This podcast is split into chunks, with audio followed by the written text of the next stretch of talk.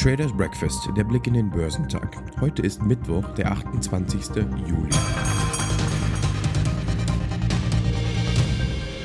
Vor der heutigen FED-Sitzung haben sich die Anleger zurückgehalten. Zudem sorgte China für Verunsicherung. Die Wall Street und der DAX geben nach. Nach Börsenschluss begann das Schaulaufen der Tech. Die Aktien im asiatisch-pazifischen Raum gaben am Mittwochmorgen überwiegend nach, wobei sich die Aktien in Hongkong nur schwer von ihrer zweitägigen Talfahrt erholen konnten. Am Mittwochnachmittag lag der Hang Seng Index in Hongkong 0,24% niedriger. Dies folgte auf einen Rückgang von mehr als 8% innerhalb von zwei Tagen zu Beginn der Woche, ausgelöst durch regulatorische Befürchtungen in Sektoren wie Technologie und private Bildung. Die chinesischen Festlandaktien setzten ihre Talfahrt auch fort. Der Shanghai Composite fiel um 0,59%, während der Shenzhen Component um 0,3% nachgab. Der südkoreanische Kospi gab um 0,24% nach. Der australische S&P ASX 200 sank um 0,7%. Der australische Verbraucherpreisindex stieg im Juni 2021 um 0,8%, wie aus den am Mittwoch veröffentlichten Daten des australischen Statistikamtes hervorgeht.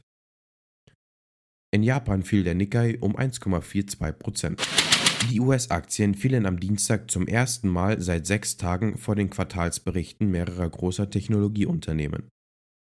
Der SP 500 sank um fast 0,5 auf 4.401 Punkte und wurde von Konsumwerten, Technologie- und Energieunternehmen nach unten gezogen.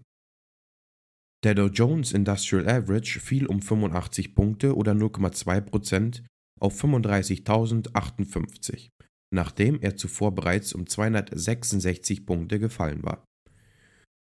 Der Nasdaq Composite rutschte um 1,2% auf 14.660 Punkte ab.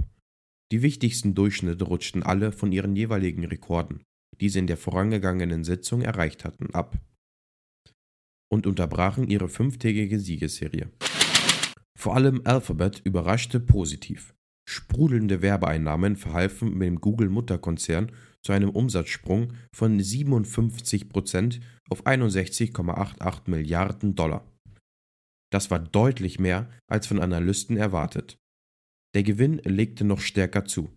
Alphabet konnte den Überschuss nahezu verdreifachen auf 18,53 Milliarden Dollar, nach 6,96 Milliarden Dollar im Vorjahreszeitraum. Firmenchef Sundar Pichai begründete die Entwicklung mit nochmals gestiegenen Online-Aktivitäten der Verbraucher und einer allgemeinen Stärke im Anzeigegeschäft. Die Alphabet-Aktie zogen nachbörslich um 4% an. Dank eines starken Cloud-Geschäfts hat Microsoft die Umsatzerwartungen der Experten übertroffen. Der Gesamtumsatz lag bei 46,2 Milliarden Dollar, 21% mehr als im Vorjahreszeitraum. Experten hatten nur 44,2 Milliarden Dollar erwartet. Die Cloud-Sparte Azure wies ein Umsatzwachstum von 51 Prozent auf. Die Microsoft-Aktie fiel dennoch nachbörslich zunächst um 1,8 Prozent. Die neuesten Konjunkturdaten ignorierte die Wall Street. Zwar hellte sich die Stimmung der US-Verbraucher im Juli leicht auf, das Verbrauchervertrauen legte zum Vormonat um 0,2 Punkte zu. Analysten hatten mit einem Rückgang gerechnet. Dagegen stiegen die Aufträge für langlebige Güter im Juni weniger als erwartet. Zudem beschleunigte sich der Immobilienboom. Die US-Hauspreise erhöhten sich im Mai um 17 Prozent. Dies ist der stärkste Zuwachs seit Sommer 2004. Top-Performer am Dow Jones waren McDonald's, Merck und Verizon. Im SP 500 überzeugten F5 Networks, Pentair und Boston Scientific am meisten. Im technologielastigen NASDAQ 100 legten Sirius XM, Pfizer und Verdex Pharmaceuticals die beste Performance hin. Mangels Unterstützung vom großen Bruder Dow schloss der DAX 0,6% tiefer bei knapp über 15.500 Punkten. Es war der zweite Minustag in Folge. Zeitweise waren die Kursverluste noch größer. Der Versicherer Allianz rechnet wegen den Hochwasserkatastrophen in Deutschland bei seinen Kunden mit Schäden von mehr als einer halben Milliarde Euro. Bisher seien zu dem Unwetter Bernd rund 13.000 Schadenmeldungen eingegangen, teilte die Allianz Deutschland mit. Wir rechnen aber damit, dass sich diese Zahlen in den nächsten Tagen noch deutlich erhöhen werde, erklärte Schadensvorstand Jochen Haug. Derzeit gehe der Versicherer von mehr als 30.000 Sachschäden und mehr als 5.000 Fahrzeugschäden aus. Das erwartete Schadenvolumen von über 500 Millionen Euro umfasst nur die Schäden in Deutschland. Zudem ist noch nicht berücksichtigt, dass die Allianz einen Teil ihrer Risiken bei anderen Gesellschaften rückversichert hat. Aktien des Gabelstapelherstellers Jungheinrich waren der größte Gewinner im S-DAX mit einem Plus von 3,5% Eine Kaufempfehlung der Privatbank Berenberg trieb den Jungheinrich-Kurs nahe an das Rekordhoch vom April. Die mittelfristigen Aussichten für die Ergebnismarge seien ansprechend, schrieb das Bankhaus in einer Studie. Die anstehenden Quartalszahlen sollten weiterhin eine starke Umsatz- und Gewinnentwicklung zeigen. Berenberg erhöht das Kursziel von 45 Euro auf 53 Euro. Top-Performer am DAX waren Heidelberg Zement, SAP und E.ON.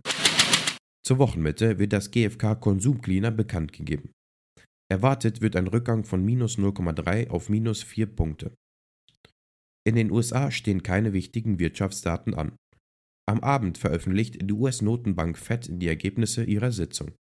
Geschäftszahlen kommen unter anderem von BASF, Deutsche Bank, Metro, Morphosis, Siltronic, Telefonica Deutschland, Voslo, OMV, Barclays, Rio Tinto, Carrefour, Vivendi, Align Technology, Boeing, Facebook, Ford, General Dynamics, McDonald's, PayPal, Pfizer, Qualcomm, Teva Pharmaceutical, Thermo Fisher, Vail und Xilinx.